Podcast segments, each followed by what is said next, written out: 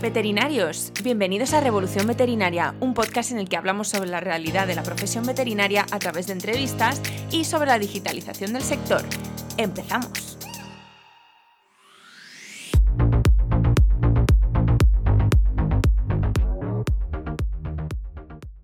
Bienvenidos a un nuevo episodio de Revolución Veterinaria. En esta ocasión vamos a hablar sobre los medicamentos veterinarios y la famosa ley del medicamento. Este es un tema que llevo ya muchas semanas pensando en hablar sobre esto porque es un tema bastante interesante, bastante polémico y que nos trae bastantes problemas a, los veterinarios en nuestra clínica diaria, por decirlo, en nuestra labor como clínicos en el día a día. Entonces, bueno, primero para poneros un poco en, situación, porque a lo mejor no, no tenéis por qué saberlo, eh, vamos a hablar de eso, de la ley del medicamento. Realmente estos son, aquí hablamos un poco de leyes y sé que es un poco rollo, pero es importante saber estas cosas. Eh, hablamos de dos reales decretos diferentes.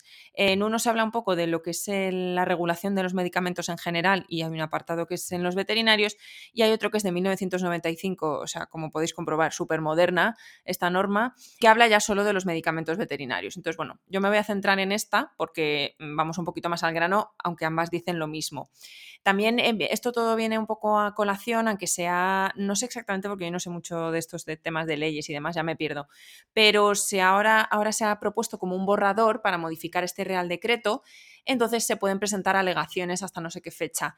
Entonces, por ejemplo, CEBE, que es eh, la Asociación de Empresarios Veterinarios Española, ha puesto unas sugerencias, ha enviado unas sugerencias al gobierno pues, para modificar un poco este Real Decreto porque mm, hay ciertas cosas que para lo que es el trabajo de una clínica veterinaria o cómo está el sector, pues no tienen mucho sentido. Entonces, bueno, vamos un poquito al grano que os digo, os voy a poner un poquito en situación, ¿vale? De qué pasa con los medicamentos eh, veterinarios. El primer eh, o el principal problema que tenemos que nos preocupa es el tema de, la, de dispensar los medicamentos, de poder venderlos. Me imagino que todos sabréis, los que estáis escuchando esto y sobre todo los que trabajáis en clínica, que no está permitido para una clínica veterinaria vender medicamentos. O sea, la ley lo prohíbe tajantemente. De hecho, solo los, eh, sí, los trabajadores o, los sitios donde se podría dispensar un medicamento son farmacias que estén autorizadas, de hecho, o sea, tendría que tener los permisos pertinentes. Y luego también lo podría hacer un eh, establecimiento comercial detallista, que también se llama ECD, sería como una en farmacia veterinaria no llega a ser, o sea, sería como una tienda que está autorizada para vender este tipo de, medicamentos. Entonces, bueno, pues tenemos dos opciones, o una farmacia como tal, con autorización, o una ECD, que luego os cuento un poquito de las ECDs que son. Entonces, solo estos dos establecimientos son los que tienen permiso para dispensar medicamentos veterinarios. Esto, eh, por supuesto, no es así. Todos lo sabemos, no voy a entrar mucho por si están escuchando las autoridades el podcast de Revolución Veterinaria, cosa que me extrañaría, pero bueno, esto sabemos todos que no es así. Estamos hablando ahora mismo de, eh, yo os hablo de medicamentos eh, con receta veterinaria. Eh, los medicamentos que no, o medicamentos o productos que no son de receta veterinaria, y aquí, por ejemplo, hablo de los antiparasitarios, que todos sabemos que los antiparasitarios es un volumen de venta brutal, tanto en una clínica como en tiendas, o sea, los antiparasitarios pipetas y, y algunos antiparasitarios internos, unos, algunos llevan receta y otros no. Pero bueno, los que no llevan receta, un veterinario no los puede vender porque no podemos vender nada. En cambio, una tienda de mascotas, que esto no es una ECD, o sea, necesitas menos permisos, pero si tú te das de alta como tienda de mascotas con el permiso para venta de medicamentos sin prescripción de veterinaria, pues entonces puedes vender pipetas. Y yo también aquí veo una incongruencia y un sinsentido también enorme.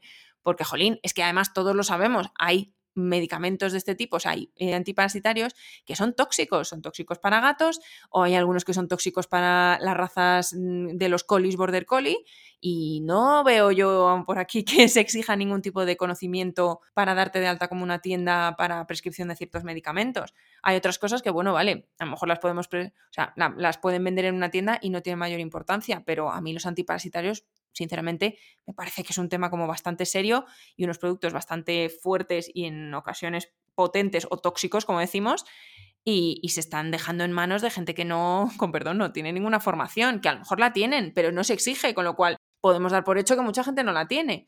Entonces, bueno, ya por eso me parece un sinsentido. Eso para empezar, que se pueda vender en un sitio sin ningún tipo de acreditación de, oye, tenemos un mínimo de conocimiento sobre este, este tipo de sustancias y en un veterinario eh, no se pueda vender. O sea, ya ahí me parece el primer sinsentido. Pero bueno, eso estamos hablando de medicamentos de no prescripción.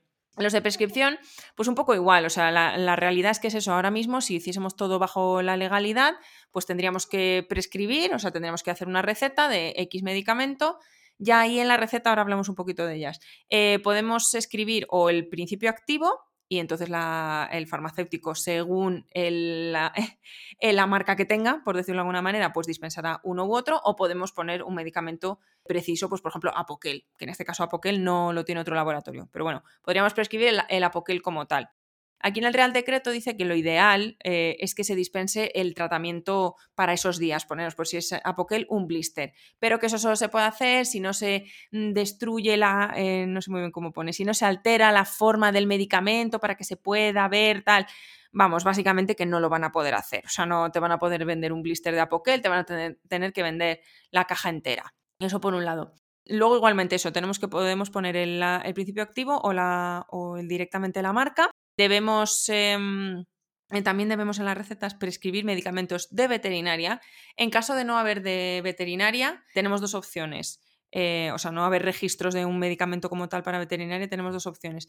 Podemos o recetar otro medicamento similar que no esté registrado, en sea, imaginaos, pues es para una, eh, yo qué sé, enteritis mm, bacteriana, pues justo para ese tipo de bacterias no hay ese antibiótico para, registrado para perros. Bueno, pues mandamos uno que está registrado en vacas. Sin otra opción es mandar algo similar, aunque no sea lo mismo, que bueno, hasta ahí llegamos todos, creo. Y luego la otra opción es ya pues prescribir un medicamento de humana, que esto es bajo nuestro propio criterio y responsabilidad, pero se podría hacer solo en caso de que ese mismo medicamento, ese principio activo, no tenga ninguna marca o es que no sé muy bien cómo llamarlo, ningún medicamento registrado para veterinaria. Entonces ahí sí que podemos prescribir un medicamento de humana.